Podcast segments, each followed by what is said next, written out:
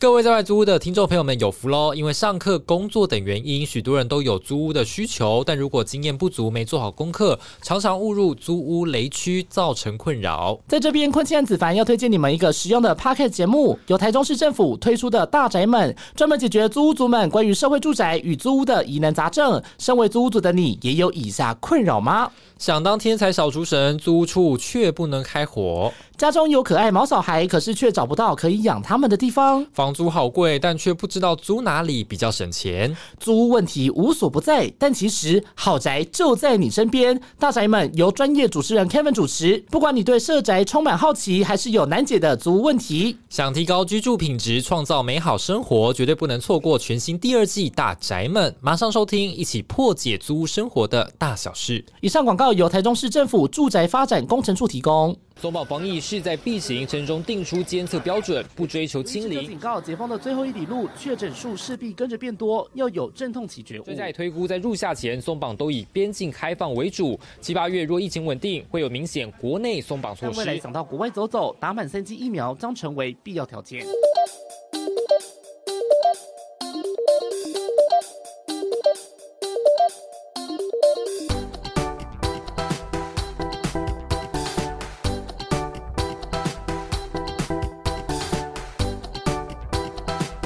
好了，一起五四三，我子凡，嗨，我是坤庆。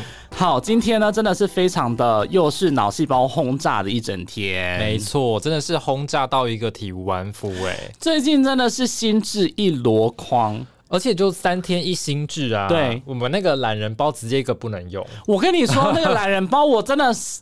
直接开放大家参观一天，然后就小编疲于奔命啦，就是已经到那种晚上一回家啊，看到呃又心智，然后马上倒头就睡，完全 放弃放平。我让大家都还来不及看，就已经那个心智又出来了。对，我跟你说，真的是，而且我真的觉得，全台湾人不是每个人都是记者，不是每个人都有时间在看新闻。对啊，我要干脆要不要就是就算了，就是连什么心智都不要了。好，我跟你说为什么？我会觉得说这样子的心智会出现很多的问题，是因为我这一次在嗯周末的时候，我去采访了一个小儿科医师，我去呃视讯看诊，然后还有一些就是领药亲友代拿的那个问题的时候，对。我那时候呢就直接进到那个诊所里面的那个诊间，然后呢医师就先跟我说，哎，等一下，然后结果患者就开始在讲说他自己有什么样问题，然后那一天呢其实是五月十四号，对，然后呢他就说。呃，我是五月十号的时候 PCR 阳性，然后呢，但就是刚刚出门的时候已经有快筛阴性了，所以我才出门什么的。对，然后后来呢，我在旁边一听，我想说，啊，你是确诊者？五月十号 PCR 阳性，对，然后他那一天五月十四，照理来说他才居家照护第四天。啊。就是那他怎么跑出门？他怎么跑出门的？他可能就是还没有收到那个居格书，然后电子围篱还没有启动。对，然后呢？后来呢？我那时候在旁边听到，我整个吓傻。我想说，哎，你才确诊，然后照护第四天，你怎么可以出门？然后，对，然后后来我事后再回想，我怀疑他可能搞错，他以为他是居格三加四。就是他以为确诊者是居隔三加四啦，所以他第四天就出门了。后来呢，他就不知道他不能出门。我觉得这种案例不止一个。我真的觉得不止一个，因为呢，电子围篱就是来不及开。现在目前全台湾每天六万多人，以我们现在目前的录音状况来看，没有人真的有被电子围篱框到啦。后面的人几乎都没有办法，他们可能第五天、第六天才收到居隔通知书，然后才开始这个电子围篱。现在就是行政程序完全跟不上。对，所以就是大家真的只能靠自己自主应变。然后那个时候我。嗯，在现场的时候，其实医师也是气定神闲啦，他就说啊，那也没关系啦。但是就是他提醒他，你现在是确诊者，你其实要关七天，是七加七，不是三加四。你要记得，就是你七天之后才能出门。然后呢，后面的开药或是之后的东西，他都说哦，那我后面都是要跟你用视讯看诊哦，你不能亲自过来，你知道吗？这样子。然后他其实有点吓到，说哦，是这样子啊，就是他其实说实话，我觉得他好像也不太清楚，说他不是。呃三加四，它应该是用哪一个七加七？对，在这边还是要跟大家讲一下，就是如果现在你是确诊者的话，你一定要隔七天才能出门，就是确保你在最前面七天可能会比较传染期的时候啦，就不要出门这样。对，对但即便遇到这样子的状况呢，双方还是就是保持社交距离，然后戴把口罩戴好，都有戴口罩啦然后就是酒精消毒做好，这样子其实就不用太过担心。对，是不用太过担。心，但也要提醒大家，就是还是要稍微遵守一下防疫规则。虽然我们现在是呃没有这个管制的作为，就是没有办法很强制的就限定你说你一定不能出门，会马上查到你有嗯跑出去这样子。嗯对，这部分还是要提醒大家。嗯，其实我我还是我觉得我可以建议大家，就是说，如果大家真的不搞不清楚现在的防疫措施的话，其嗯实就是不要看新闻。就是我跟你讲，什么意思？我跟你讲，真的越。看越模糊，对不对？对，因为你就是直接去机关署的网站，对对对对对然后看最新的那几篇新闻稿，或者是说你找，因为它都是按照日子这样排下来的嘛，你就是直接看到最新的那个部分就是新的了。或者是我推荐大家还是订阅一下疾管家，他每天都会送那些家或是卫生呃懒人包的图啦对那不然嗯不要看新闻，那不然就是看我们的懒人包啦。看一七五四三的懒人包。我们懒人包我也是自己觉得写的蛮清楚，不要看新闻，打妹打妹。就是你真的 不太确定的话，你还是可以找人家问，你再多问一些朋友，或者是说。或者是出门前，你可能就是问一下，或者是 Google 一下。对，就是说确诊者该做什么，然后居家隔离该做什么。而且我发现就是。嗯，这怎么讲？就是现在有很多那种社团，脸书哦哦社团，对对然后大家都非常习惯，都先到里面社团去问一些问题，啊，这也是 OK 的，嗯，还是不行。吗？因为因为每一个人讲的答案都不一样、啊，每个人讲的答案都不一样啊正确啊。就是每个人讲的答案都不一定是正确像我今天就看到一篇有人在里面问说，哎，好问题我忘记了，化痰药吗？哦，真的 很多小鸟药粉吗？很多这种问题。哎，化痰药那个我还吃过，哎，哦，就是因为它那个算是一个蛮啊好吃吗？不是，不是有橘子的味道？就是面速力，不是面速力达姆，小儿丽萨尔。什么？什么面苏利达姆啊？真的是。欢桃，等欢桃，一下，笑到我耳机都掉了。欢桃你在讲什么？什么面苏利达姆？你应该是，全台第一个吃过面苏利达姆的人欸。哎，面苏力达姆都会擦嘴唇，它可以那个保护那个干燥啊什么的，没有舔的习惯 Anyway，Anyway，等一下讲错了，是小儿丽萨尔啦。小丽萨尔又是什么啊？小儿丽萨尔你没吃过吗？呃小朋友的时候感冒要发烧退烧那种，就是第一个时间都会先吃小儿丽萨尔啊，它的那个药粉的那个吃起来的感觉有点像哪一种东西？就是那个你怎么。会记得这么清楚？哎、我以前小时候感冒都是吃小儿利萨尔啊。你以前小时候感冒你不吃这个？不是啊，就你小时候感冒的时候，你怎么会知道你吃的是什么？就是因为我到最近这几年还是有在吃类似那样子的药品啊，因为那个 其实在日本的那个成药其实卖的还不错，嗯，就是那一个牌子，啊哈卖的还不错它长什么样子？它就是我新加坡英雄，啊，你怎么没？就金色的，金色的大正对对对对对，哦他们家有出儿童用的，就是小儿丽萨尔，哦，应该是如果我没记错的话啦。所以是要一包的那种药粉对，它就是一包的那种药粉，吃起来那感觉都是有点像这样子。哦。然后化痰药就是呃比较甜一点点这样。对，我记得我哦之前印象中我好像有吃过，它也是成药这样。哎，大家真的不要再去囤药了，对，就是不要再去囤药这件事情也很重要。然后再来就是，嗯，自己吸收的这些资讯，就是其实有时候，嗯，在看的时候，后面陆陆续续都有一些其他新的研究出来嘿。对，那那个化痰药的新的研究出来是说，没有两者没有显著关系啦，就是跟治疗 COVID 1 9的东西嗯其实没有太多显著的关系，大家就也不用特别去囤那种药。很多药其实都不需要囤啦，就是你有症状的时候再买，其实都还来得及。对，但哦我觉得这也很两难呐、哦因为对。大家就还是会就是未雨绸缪，因为你看，像大家之前都没有想过说，哎，可能现在要开始用快筛替代 PCR 啊，然后结果嗯。一开始都没有想说啊、快筛也没有人要买啊，什么什么的，结果那时候没买，哎对。看现在就没有，对，就可能要不到。对，就是所以会有这样啊子的问题，所以，哎，两难呢、我觉得就是适量啦，怎么办啊就是也不用说囤一堆，因为像真的是很多人就是囤囤一堆，然后到最后就是一个没用，然后就丢掉。你症状也是只有三到五天，你不需要买到怎么五盒、十盒这么多。对，啊，你就是确诊，你也确诊一次啊，你总不可能三个月内确诊两次。你也不可能半年、一年，就是你，你可能一年后会再确诊，可是那时候药也说不定过期了啊。那时候也就是没有居格啦。对，而且那个时候可能说不定已经有更厉害的抗病毒药物，就类似那种克流感的东西，你早就可以吃得到了，就你也不需要就特别买那个东西。嗯哼，对啊，这部分还是要提醒大家要多注意。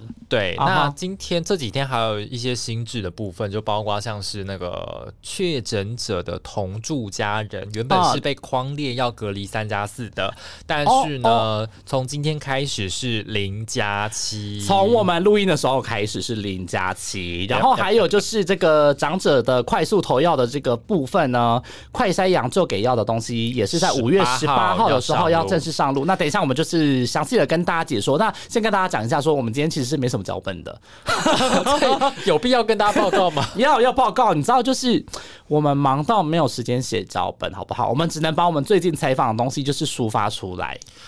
最近采访的东西，对啊，我最近就是遇到那个让我觉得哦，突然是哦吓到你那个是。真的蛮 shock 的啦。对，就是想说，哇，怎么还真的会有人搞错这件事情？所以，嗯而且就觉得说，哦，原来就真的这样的人还不少，这样子。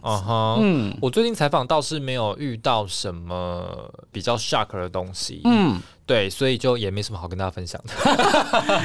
我还有采访到那个啦，清冠一号的部分啦，就是说最近一直在囤药。。对，那你也知道，如果你没有听到我就是清冠一号它是怎么样治疗的话呢，请你收听我们的上上上上集，嗯就是有那个中中汉中医师啊帮我们大家讲解这个清冠一号那部分，大家可以去听一下，就是到底是怎么样疗效，我们就不细讲了。但是因为最近会遇到一些问题，就是比如说现在抢货抢的严重啊，黑市卖到五千块啊之类的，然后还有一些什么类清冠呐、什么林林总总的一些东西，我们还是要再强调一次，就是如果你是要吃清冠一号的话，你还是要经过医师诊断。对，对这件事很重要，就中医是要确定你说你是确诊者、啊，你有症状啊，你在吃，它会比较容易会缓解这个症状。跟但是呢，如果你不是确诊者，你不要乱吃，真的就是你也不要想说买起来备用，就是其实你如果真的有问题，你还是可以去看中医，然后呢，请中医帮你就是开那个药方，他可能会。跟那些清冠一号类似的中药方，但是他会做一些微调，针对你的症状、针对你的体质不一样，对。那是因人而异啊，不是说就是你确诊然后就一定要吃新冠一号，也未必啦。就中医是会看你的症状，然后去辨证，然后去配一些就是适合你的药方，大家也都不用太过担心。因为我看到网络上很多人是他自己去中药房，然后就看到说，哎、这中药房里面好有在卖这种台湾新冠一号什么什么鬼的，嗯但是其实都是很多都来路不明，我对只能这样讲，就是没有经过国家认证的。对，那除了没有经过国家认证，再来的话，我觉得说实话，那个剂量的调整，我觉得还是因人而异。所以中医师会给你一个最适当的方式，他可能会觉得说，哦，你比如说咳嗽哪边咳得比较严重，对对对喉咙哪边比较痛，或者是鼻塞、流鼻水，有不同的症状，那针对那种不同的药方，他会适量的去微调。那这个，东西其实蛮重要的，所以就是、这就是因人而异啊。对，所以你如果直接买那个药包，去买那个水煎剂，它那个药效其实也会比较强。那如果不太适合你的话，反倒会让你可能拉肚子啊，或是觉得哦体质会更寒冷之类的。对啊，这部分要多注意。对，所以还是提醒大家，就是嗯这个要用药之前，不管是中药还是西药，还是嗯要经过那个医师的专业的评估会比较好，不要真的乱医师，自己当医师，然后囤药乱乱吃，什么什么消炎药也吃，什么那很没必要。你没有痰，你怎么吃化痰药啊？对对啊，你吃一次会 就是，虽然你可能对你的身体没有造成太大影响，可是你吃多了也不好啊。对啊，药吃多真的不好啦，不要当药罐子。对，真的。嗯，好啦，进入我们的疫情追击。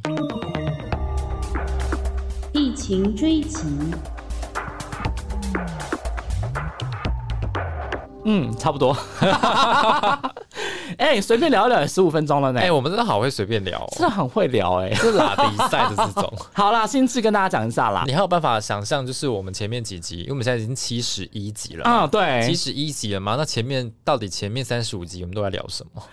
前面三十五集，哎、其实我们一刚开始聊也没有聊很久、哎。真的吗？对，我们一刚开始聊好像也是二三十分钟因为我们之前也。是聊一聊，就是可能聊个二三十分钟，对啊，就是聊个半小时，对，可是大聊半小时。而且我记得得我们好像之前华仙很久没来喽，也很久没有跟我们分享你听后的心得了。等一下，你现在是要一一点名了。哎，杰奇本来说要来，没有来。对，啊，住什么淡水？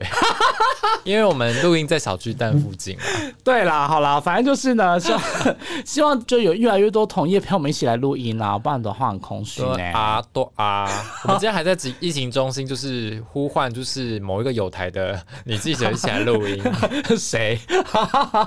好了好了，好啦，心智的部分呢，要你要先从哪一个心智开始讲起？嗯，居格心智好了。居格心智好，那就是零加七嘛。嗯嗯嗯我跟你讲，这个消息一出之后呢，就是有两种不呃三种不同的声音。哪三种？第一种就是天呐，我保单没有办法领了。啊，这是一种。对，第二种呢，就是阿中有这么急着要去选吗？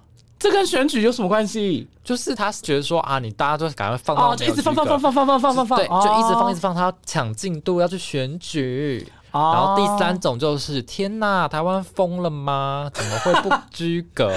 觉得说病毒风险很高，传播风险很高。对，那你觉得你是哪一种？我是还是你是第四种，就是认同这样子的方式？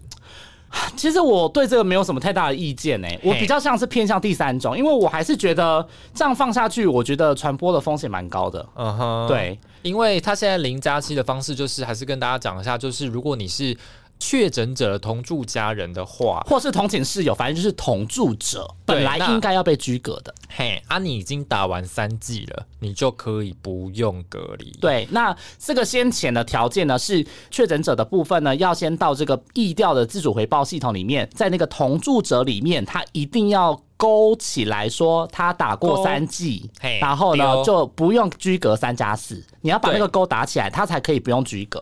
而且这七天哦，不是自主健康管理哦，是自主防疫哦。嘿，就是我们讲的那后四天的自主防疫啦。对，自主防疫、嗯就是你出门之前还是要快筛阴性，然后呢，你可以去上班，可以去采买，但是不可以去人潮密集的地方，也不可以去聚餐。对，那你可以搭大众运输，但你不能去餐厅内用，然后也不能去聚会什么。对，哇，我真的觉得这个但是要很强调一点是，如果你是打满三季的同住家人，你如果要三加四的话，你还是可以自由选择的。对，就是我刚刚讲的，你如果不勾那个东西，他就还是会开居格单给你，你还是可以申请保单理赔，然后你也可以三加四，就是他让你选，他让你 choice，他让你选择，他让你 choice。对，那对想当然就是有保到这些防疫保单的人，他就会想要勾三加四啊，因为他就不会去勾那个未满打第三季，那就是到底你开放有什么意义？我不知道哎、就就是是给大家选，对，就是给大家多一个选择的权利啦，嗯这样子。那其实呢，这个零加七的方式呢，自主防疫的部分，它其实也有改一点点规定，它没有要求你每天要快筛，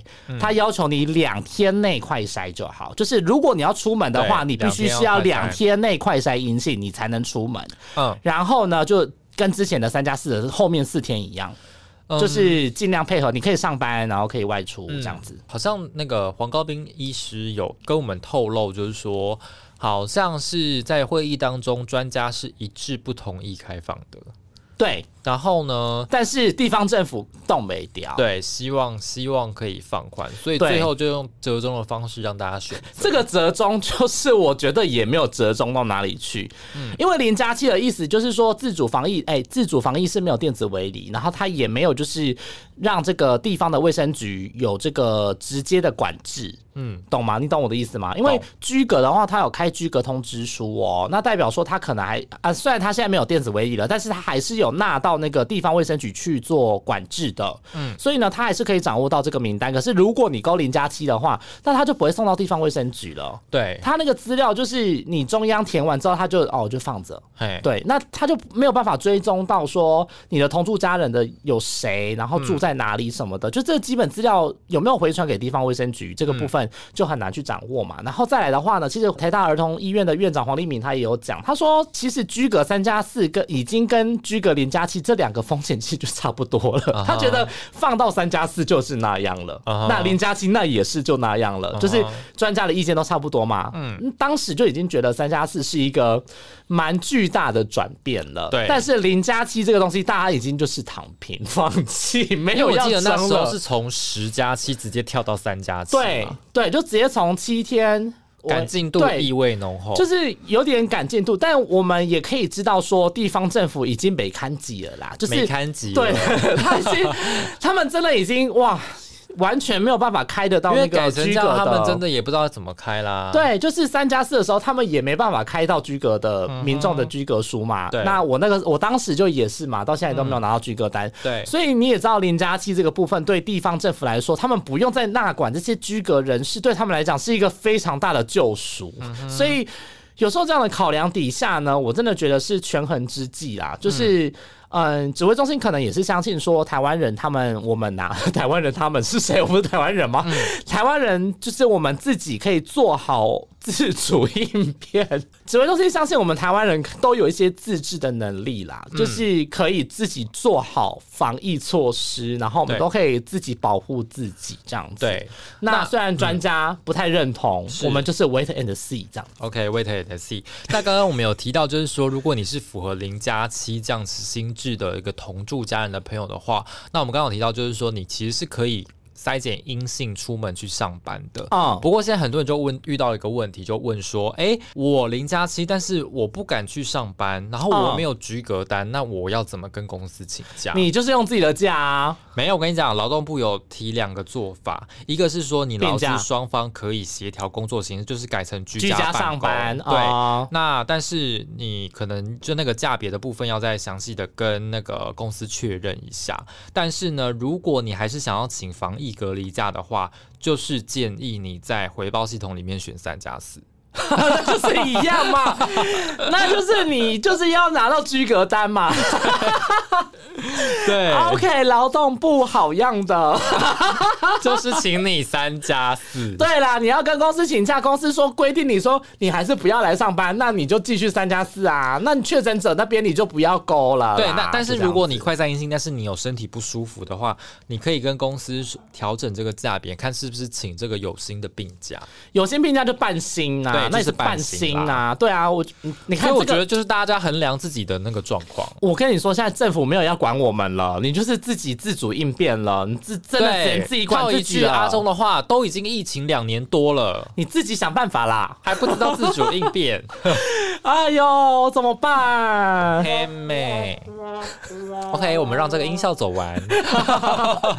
真的是不行呢、昂对昂对，昂，对哦，没办法啦，反正现在就是这样子。你也知道，现在阿中部长就是把球抛给地方，把球抛回给你自己，你要自己接到，没有被接到，你就自己被打了正着这样子。反正就只能这样子喽包括得啦。然后再来也是啊，呃，现在目前也是像你刚刚讲的，我们刚刚不是有提到说，专家很担心这样的状况会散播病毒。嘿，我也就是有听到一个群组里面的一个例子，就是说呢，他本来是居隔三加四，他第四天上班，嘿，所以他第四天上班，他是第一天上班，因为公司。不让他就是居家办公，他叫他一定要来公司。嘿。他自主防疫第一天早上快筛阴性，然后他去上班，上一上上一上，结果那一天下午他下班前觉得好不舒服啊，哎呦，结果就去验一验快筛阳性，哇哩嘞！早上快筛阴性，然后晚上快筛阳性，结果呢，后面呢就公司要开始就是叫大家赶快先快筛，一半的人阳性，哎呦，哎，结果要求我，结果那一天他去上班的人，同事里面有一半的人是阳性啊，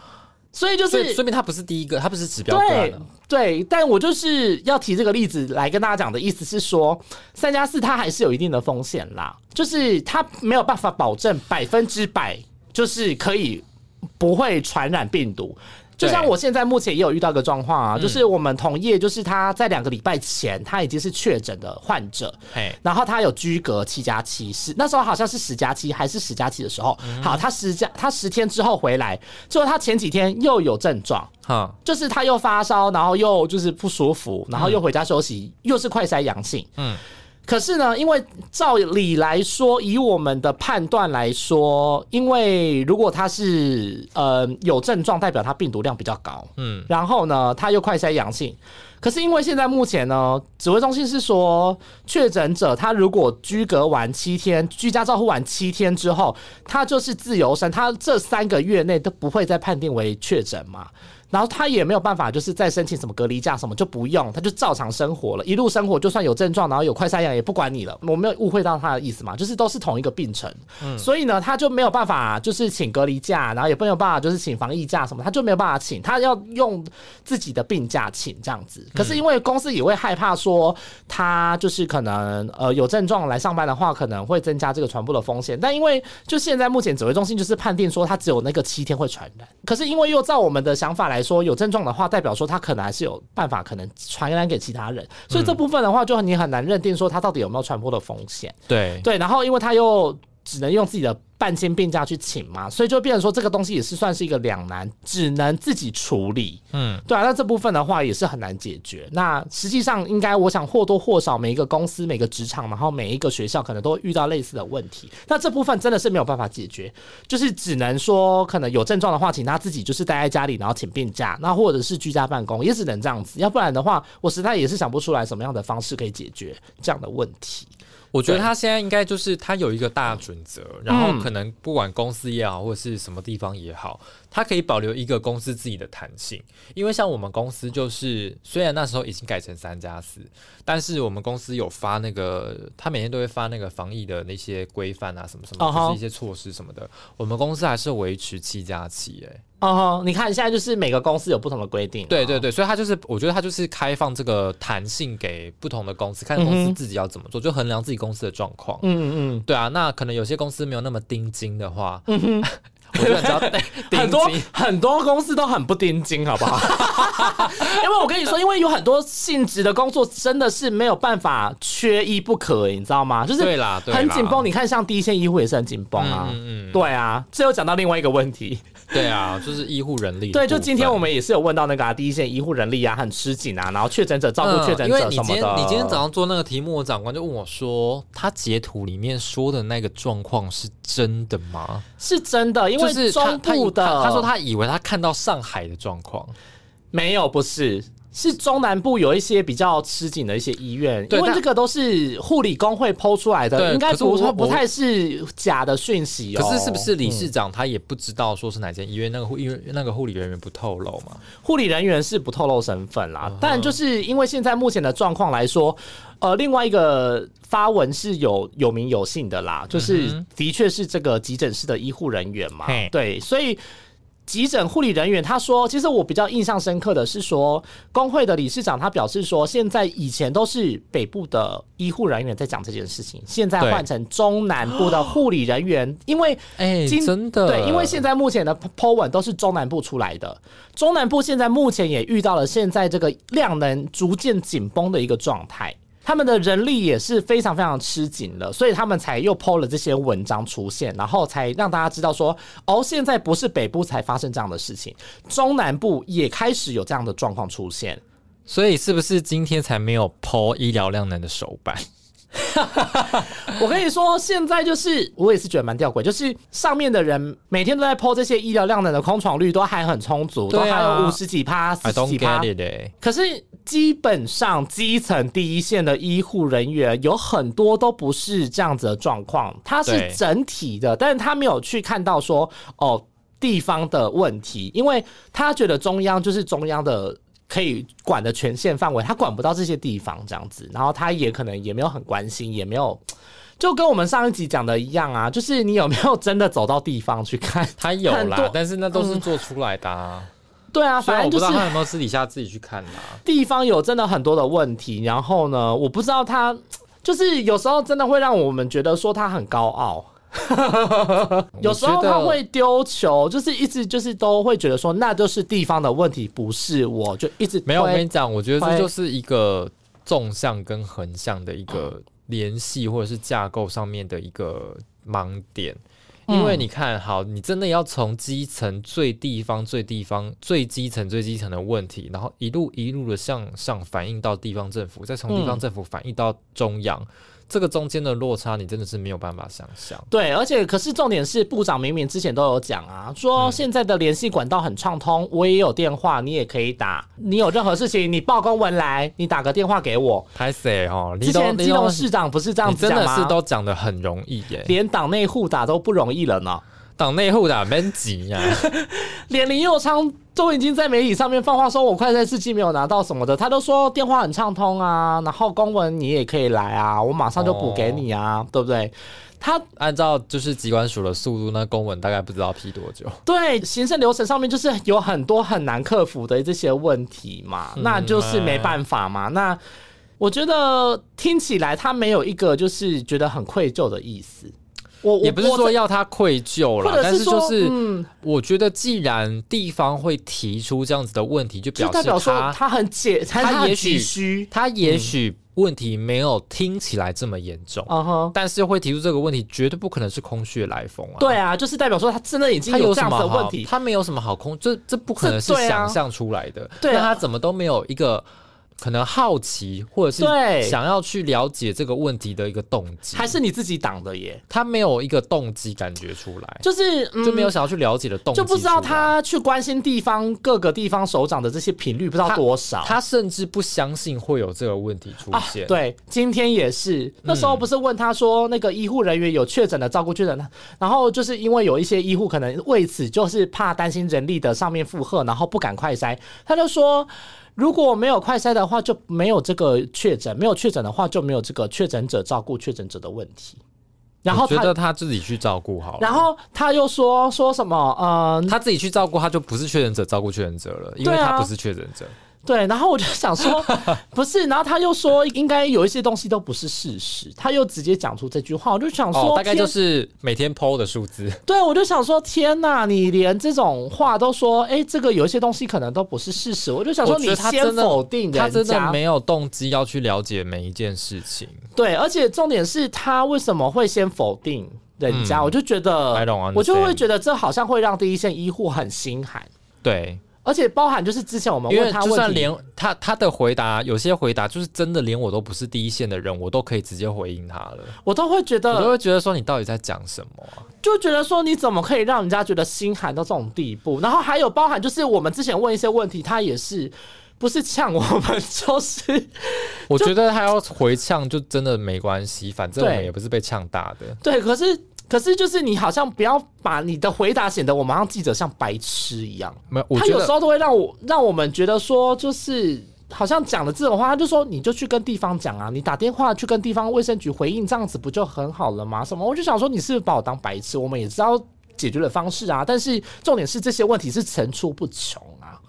没有，我我觉得，我觉得其实现在的阶段就是有一点点，我其实有点看不太懂的是，他三两三天，然后就改变了一个制度，啊哈，是。那就是他没有很清楚的解释背后的用意是什么。嗯，对，那我觉得你你要滚动式调整，这没有关系，对这没有问题啊。你要把你要把后面的意义跟它可以解决什么样的事情，你要讲清楚啊。，对，你不是说好，我今天宣布就是零加七上路，嗯，然后呢，你再拿个证据出来佐证说零加七会怎么样怎么样怎么对。样？但是这跟他之前讲的又不一样啦，对不对？之前不是讲说对啊，都天，都是他们在讲啊。对，都是他们在讲啊，结果专家也没有背书啊。对啊，然后你要讲清楚这个心智它可以解决什么样的事情啊，然后可以解决多少啊？你要说服大家，而不是把东西都抛出来，然后让让大家感觉好像你有在做事一样，对啊，而且重结果只是让大家更火大。而且重点是，他这些新制出来没两三天就朝令夕改，然后详细的配套都还没有出来，就搞得下面地方都一团乱然乱。后就直接宣布上路，对，就说哎、隔天要上路，没有啊，不是地方都还没准备好，都还没有 get ready。不是对啊，那你这样子是到底我真的不太懂哎、地方都难以去应应。那今天工会理事长那时候我在访问的时候，他有讲到说。就是现在目前的问题，就是一直在朝令夕改，然后下面的人完全不知道该怎么做。对啊，就是你要大家配合你，也不知道怎么配合。对，然后你这个东西下来之后，配套都没有跟得上啊，来不及啊、嗯你这样子真的是很困扰。我们这样会不会太批呀、我们就是反映一些地方的意见啦，对啦，第一线医护的意见嘛心声这样。对我就觉得嗯。哎、新闻都拍下来，好不好？就是零加七这个东西，就专家就也没背书啊。就是到底我知道，呃，这个东西你要强调这个地方政府真的很难很难很难做这样子。那其实新北市也一直在讲说，真的要放，那你过了半个月才放，他们也觉得啊于事无补，对不对？对啊，那所以这部分的话，是不是真的要讲清楚？对，啊而且你看那个张尚存张教授有多久没有出现了？哎、叫他来背书啊你？觉得他有没有一些猫腻？没有吧？这样喵要选卫福部长吗？没有，还是王必胜要选卫福部长你知道？选卫部长，然后就先消失这样，对啊，为什么要消失？就先找不到人啊，布局先布局啊，不行啦，他如果那位部长，我真的不知道该怎么办。会睡着吗？每次听到他讲话都会很容易想睡。对，就是极小声的那一种。好，来再来另外一个制度，新制的部分呢，还有就是从十八号开始，六十五岁以上的长者，那你快筛阳性的话，那经过医师人员的评估，然后你哦们达成共识的话，那就可以视为确诊。然后呢，你就可以先拿这个抗病毒口服药来对来就是吃。就先服用，避免你变成重症的风险啦。对啦，就是五天的黄金治疗期。但因为要跟大家强调哦，就是现在目前快筛阳判定为确诊，直接给这个口服药是指定为只限定为辉瑞的口服药，嗯，才能做这样的方式。那如果你是要拿那个莫拉皮拉韦的话呢，它要经过另外一个方式，这样子，就是它必须要先判定你有其他的风险因子，如果是不适合吃辉瑞口服药的话呢，再来去看说适不适合吃莫拉皮拉韦。但是我怎么记得，就是辉瑞的临床条件好像比莫拉皮拉韦要来的比较严格一点。你是说危险因子吗？就是它，我记得好像有一个是说，其他药不能用之后哦哦，才能交互作用的部分吗？辉瑞口服药它的交互作用的影响的药物会比较多，莫拉皮拉韦的话相对来讲是比较少的，这部分是正确的。可是因为像比如说呃洗肾的患者，或者是说有一些比较严重的高血压、慢性病的患者，他可能不太适合吃辉瑞的口服药。那通常这个部分的话，主要就会开给那个莫拉皮拉韦这样子，给一些长照的患者，或者是说给一些洗肾的患者这样子。对，那这部分的话，就是有不同的开立的方式这样子。那因为莫拉皮拉韦它相对来说那个疗效是差蛮多的就是因为现在目前的实证是说，呃，辉瑞的口服药还是比较能够防范那个中重症的风险。那莫拉皮拉韦的话是说，辉瑞真的不能选，那你再来吃莫拉皮拉韦这样子。对，那同样都是要在发病五天内。赶快服用才会最有效。对，那还是要提醒大家，就是最近在脸书或是社团上面呢，一些一些奇怪的地方，然后都有嗯人在卖一些抗病毒口服药，然后都自称说啊，可能几盒多少钱，几盒多少钱，然后从哪里来这样子。但是希望大家不要在这种来路不明的管道去购买这些药物，因为这些药物是不可能会在这些通路上贩售。对，还有脸书社团很多人被骗，嗯就是脸书上面交易那个都没有保证哦，那个。对。直接就是汇款之后，整个人账号就消失、封锁，或者是就是直接删除哦。而且我要告诉大家一件事情哦，是说像这种抗病毒口服药，它是 EUA 嘛，对，它你吃了之后发生问题，国家是不会给哦你药、，对，国家不，会赔你钱哦，国家不会赔你它不是一毛钱哦、它不是有药物救济的管道哦，它没有药物救济哦，而且你吃的时候你要签切结书，对，你要先签切结书说你已经知道说他没有药物救济，国家不会赔偿。对，然后你确保说它的副作用跟风险之后，你才能去领去开立这个抗病毒药物哦。对，因为它只有通过 EUA 哦，它还没有通过这个医药呃，还没有通过这个食药署的药证申请哦，所以对它没有办法就是。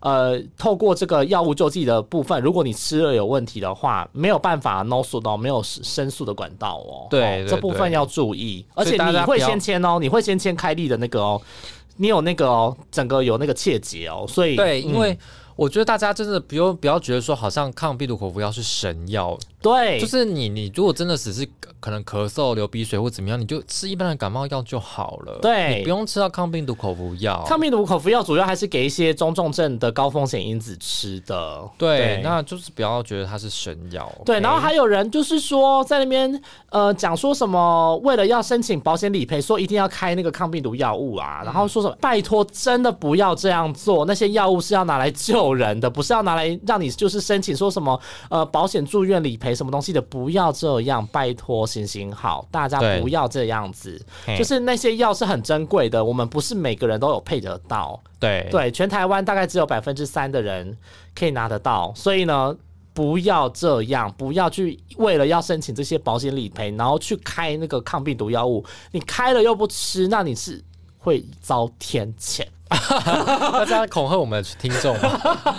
我是真的要这样讲啊，他就是、嗯他就是拿来救人用的。你为了要申请那个保险理赔，那几千块、几万块，然后去、嗯去去弄这样子的东西，没有必要啊。嗯嗯对，嗯就真的没有意义啊。这些东西是真的也需要留给很需要的人。嗯嗯不要这样，真的就是不要在那边当 OK 当刁民，不开给你就是不要在那边吵。对对，就是医师会经过你的评估你的状况，确定你有没有高风险因子，觉得你会不会变成中重症，再来开这个药给你。那还是要跟大家讲一下，就是如果你家里面有六十五岁以上的长者的话，那、嗯呃，从明天开始哈，呃，录音的明天开始。，对，那录音的明天就是十八号开始。那如果他真的不幸快筛阳性的话，六十五岁以上的话就不用去裁剪站，不要再去挤 PCR 了。哦他可以直接直接去诊所，去附近的诊所，然后直接带着你的快筛阳检体，哦跟他说我现在是快筛阳，然后希望可以判断为确诊患者哈。呃，如果你也可以由亲友代为拿，就代拿哦那个对简体，嗯。然后透过电话或是视讯双重确认，确保说哦，这一位六十五岁以上的长者已经是快筛阳性了，嗯，他必须要赶快服到这个抗病毒药物，要加速这个给药的时间，所以就直接把那个简体拿去任何一间医疗院所，就是嗯。最好是有一些配付的医院啦，有配付这些抗病毒药物的医院，或者是基层医疗的院所，就是拿那个简体，然后包含他的健保卡相关的资料，然后去判定，给医师判定确诊之后呢，就可以赶快开立这个抗病毒药物给他。对对，那你如果呢去的是那个一百三十七家、一百三十几家的配付药物的这些医院的话呢，你就可以直接拿着那个处方笺，然后去这个他的医院的药局直接领到抗病毒药物，嗯，然后你就直接带回家，那你就可以让你的那个长者服用。那如果你是去一些基层医疗院所或是没有配付药物的这些诊所的话呢，那你就是赶快呃拿着那个医师的处方笺，然后就去那个核心药局啊，或是卫星药局有配这些药物的药局去领这些抗病毒药物。对，那还是要提醒大家，就是说你。即便你拿到药之后啊，还是要看一下，就是说你是不是，因为呃，好像医师有说三种哦，就是如果你已经发病了，可能几天了，嗯然后你才快筛阳性的话，那你如果拿到药，就是建议说，哎、好，可以先吃。嗯但是如果你是刚发病，然后就快塞阳，那你其实可以先停个，然后假设你又有在吃慢性病药物的话，你可以先把慢性病药物先停个一两天，然后再吃药。因为就是避嗯免减少那个药物的那个交互作用，对，但但嗯。嗯，你就是在五天之内，然后去吃那抗病毒口服药就对了。嗯，但还是要提醒大家，就是如果你的长者是有慢性病的话，切记切记一定要问清楚哪些药可以延后吃，哪些药隔多久吃，哪些药要什么时候吃，这个东西很重要。就是因为呃很多长者都会有慢性病，他们有固定在服用的药物，那这些每一种不同药物都有一种都有不同的这个交互作用。那嗯记得每一个每一项每一项呢，都要跟药师跟医师再做仔细的确认。这个部分的话也是蛮重要，因对，为因为因人而异。嗯我跟子凡不是医疗背景相关的，所以就是如果在吃呃这个部分，都还是要请教专业的你的对医师跟你呃可能药师之类的。对，但你要切记说，就是你要知道说。一定要有一个认知，就是这样子的抗病毒药物，它会跟某一些药物，它会有一些交互作用的影响，会影响药效，所以这部分的话，一定要多加留意，这样子。嘿对哦，OK，基本上就是大概这样吧，对，好啦，如果也是讲了蛮一下，哎、我没有 round down，也可以讲很久呢。拜托我们连线都可以连十八分钟了。你这样讲好像也是哈。还没有叫我们收，都可以继续讲。好啊，来再给你讲啊。呃，没话说，今天心情没有很好。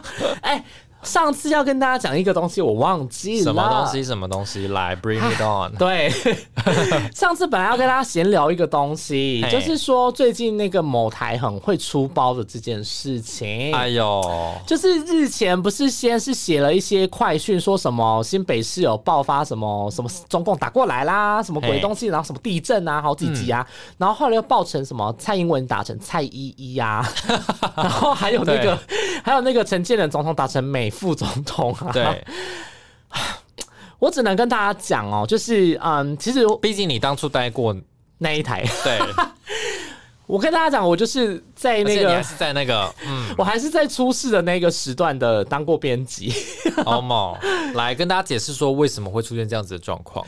我跟大家讲那个蔡依依是怎么来的，就是呢，因为我们在编辑啊下标的时候啊，我们通常就是下完标之后，或如果是助理编辑，我们就打一个小一，就代表说，因为编辑的缩写是一嘛，对，所以就打一个小写的一啊。如果是比较呃正直的那种大一点的编辑的话，我们就会打一个大一。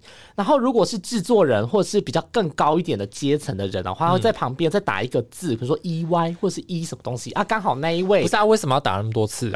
没有，因为就是因为他现在需要层层把关。哦。啊，所以他标题看过就是哦，小一看过了，大一看过了，制作人看过，再加一个，那为什么出现的时候是两个大一？因为这个就代表某一个人，就代表是某一个晨间的制作人，哦 然后是以前我的算长官之类的某某个歌这样子。OK，然后他就是一一这样子，然后因为呢，这位长官他好像不是很嗯，就是 OK，不是很懂得怎么操作。对，就是系统上面可能有时候会不小心按错或误按什么之类，啊然后不小心把那个一打到那个标题里面去，然后可能也跳出了就没等一下，那看等一下，到。那那好，这一可以理解。但请问美副总统是怎样？他有人在说自己很美，是不是？美副总统那个可能是，我觉得那个 super 啊，就是呃，我们讲 super 是指职称，可能都是记者后面填的，所以有一些部分也有可能是记者的责任。可是 I don't understand 啊，就是前副总的不可能打成美副总对，然后而且重点是编辑也没有确认。对，好，先跟大家讲一下对，就先大跟大家讲一下，因为编辑的工作主要是负责说在副控里面排这个新闻的流程的顺序，就是哪一条先播，哪一条后播，这个部分是编辑来决定。然后再来的话就是下标题，就是整个电视的那个界面上面呢，电视的上下左右各个字，嗯嗯，都是编辑给的。对对，就是左边那个我们叫跑马嘛，然后下面那个我们叫快讯，然后还有一个标题。那这个东西呢，都是编辑主要的守备范围，就是我们必须要呃，如果是编辑的话，必须要把东西都打好做好这样子。